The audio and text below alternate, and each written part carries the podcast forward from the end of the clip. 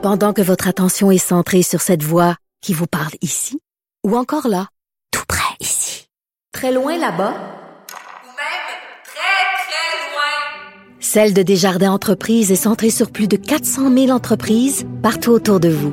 Depuis plus de 120 ans, nos équipes dédiées accompagnent les entrepreneurs d'ici à chaque étape pour qu'ils puissent rester centrés sur ce qui compte, la croissance de leur entreprise. Le, commentaire de Danny Saint-Pierre, un chef pas comme les autres. Tu vas être tous les jours avec moi, Danny Saint-Pierre. Allô? Écoute, oui. euh, on n'est pas notre première radio ensemble, mais Oh là, euh, c'est officiel. Ben, je pense qu'on peut mettre un saut là-dessus. Nous voilà. Les retrouvailles. Et ça va être euh, quelque chose.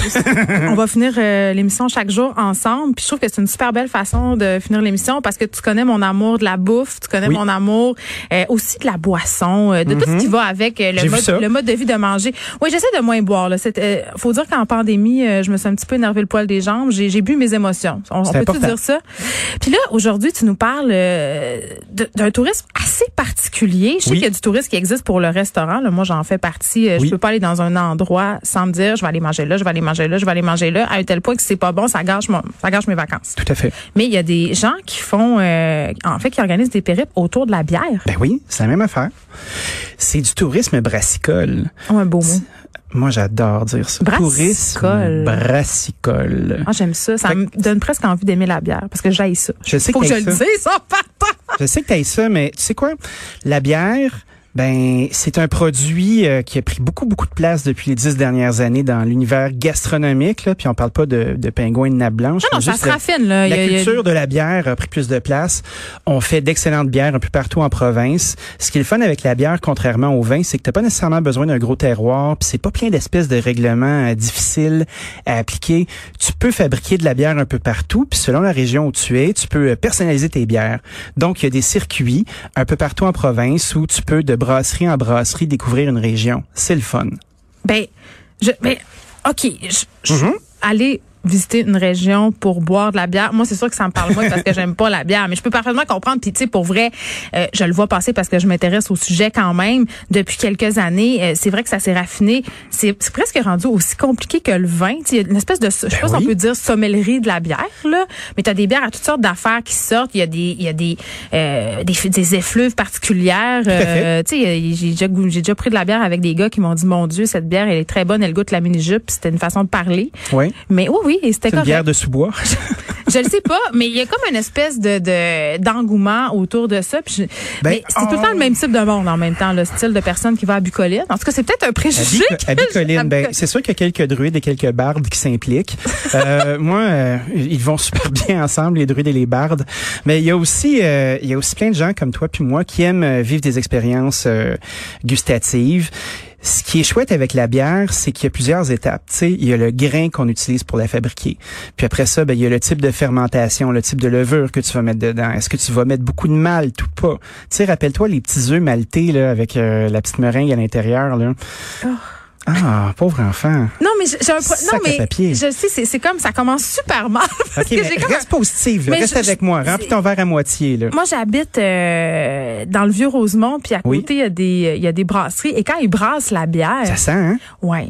Puis je peux pas dire que c'est une odeur que je trouve particulièrement agréable. Suis-je normal, docteur? Moi, je pense que t'as as une mauvaise prédisposition. Euh, la façon dont on fait de la bière, c'est quand même s'excuse à assez, tous les euh, brasseurs de bière du Québec. ouais, Désolée. amateur ou professionnel, on fait pas de distinction.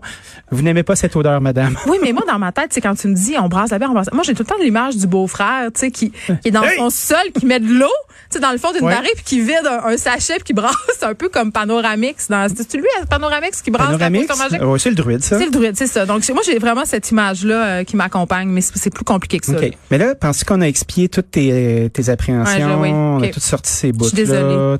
T'aimes pas ça? Ça pue? Mais je veux l'aimer, envoyez-moi-en, je vais goûter avec joie. Je pense que je pense qu'il faut commencer par étapes. Puis ce qui est chouette avec euh, le tourisme brassicole, c'est que tu vas dans les brasseries puis tu peux avoir des dégustations de bière. Donc c'est des petits verres, souvent dans un bout de bois gossé par un druide ou par un barde. Et puis ces petits verres-là se succèdent euh, dans de belles façons pour découvrir justement des bières que tu goûterais pas quand t'es pris à prendre une grosse pinte. Parce que tu sais, une grosse pinte, là, c'est ambitieux, hein? Ben, moi, ça, C'est tout oui. qu'un format. Sais, moi, j'ai été capable d'en descendre quelques-unes euh, sans vergogne. Ben, quand tu as des petits verres d'à peu près 2-3 onces, là, ben, tu peux découvrir des porters, tu peux découvrir des stouts qui sont des bières plus foncées, des pale ale, tu peux découvrir aussi des IPA. Tu sais, euh, la IPA, la India Pale Ale, c'est une bière qui est bien houblonnée. Le houblon, ben, c'est une plante qui peut pousser au Québec. Puis là, il y a tellement de types de houblons qui font des choses différentes. C'est un peu comme si tu faisais infuser ta bière avec un thé. Sauf que c'est du houblon, c'est ce qui fait l'amertume, c'est ce qui l'aide à se conserver. Et moi, j'ai une question qui m'a toujours taraudée, là. Euh, Taraudé, je le mets dans ma petite poche, celui-là. J'aime ça. euh, comment, c'est quoi qui fait que certaines bières sentent la moufette? Ben, c'est le houblon.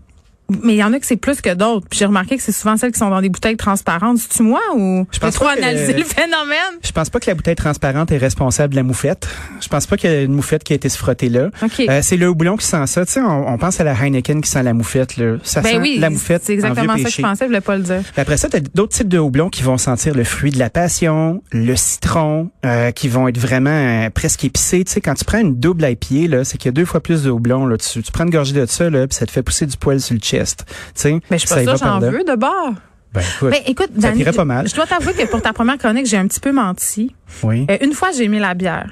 C'était au naufrageur à, Car- OK. à Carleton-sur-Mer, Oui. euh, où ils ont des, euh, des espèces de, de, de kits de dégustation dont, dont tu parlais, ces espèces de petits verres. Puis là, je, je t'avoue, je sais pas si c'est les circonstances, la mer, Mm-hmm. ou le fait que j'étais particulièrement dans de bonnes dispositions, mais j'ai aimé ça.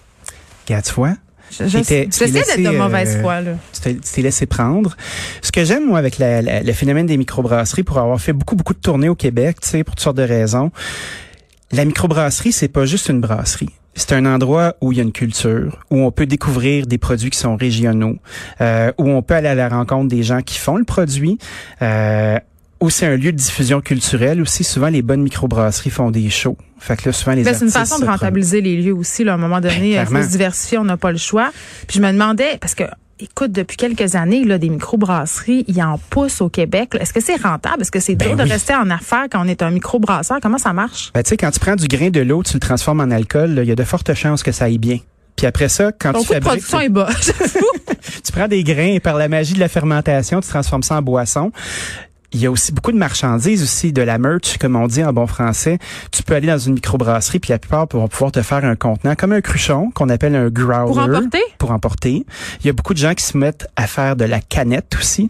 Donc, de très, très belles canettes. Puis quand tu vas dans des euh, dépanneurs ou des euh, épiceries spécialisées en bière, ben, il y a les- le frigo de Bacchus à côté de chez nous. Là. Ben, Ils ont vois. tellement de choses. C'est incroyable. Et les bouteilles sont d'une magnifique beauté. C'est Beau. très beau. bel exercice graphique bien des belles choses à faire. Puis ça, ben, ça fait que tu doubles tes sources de revenus. Tu te retrouves dans un réseau de distribution. Ta marque se promène, donc il y a un marketing qui s'installe. Ce que j'aime beaucoup des microbrasseries aussi, c'est la restauration qui se dégage de ça. C'est un endroit où justement, il y a assez de clientèle qui est éduquée, qui est habituée à collectionner ou à choisir ses produits, puis qui va se retrouver dans ta microbrasserie, puis qui va avoir envie de manger des choses qui sont le fun, qui vont vouloir découvrir euh, le canard euh, qui est produit par le producteur du coin, qui va avoir envie de découvrir le sirop d'érable de la région, le Mais quand tu fromage. parles de culture, Mhm. C'est ça que ça dit, tu sais. Ça, Tout à fait.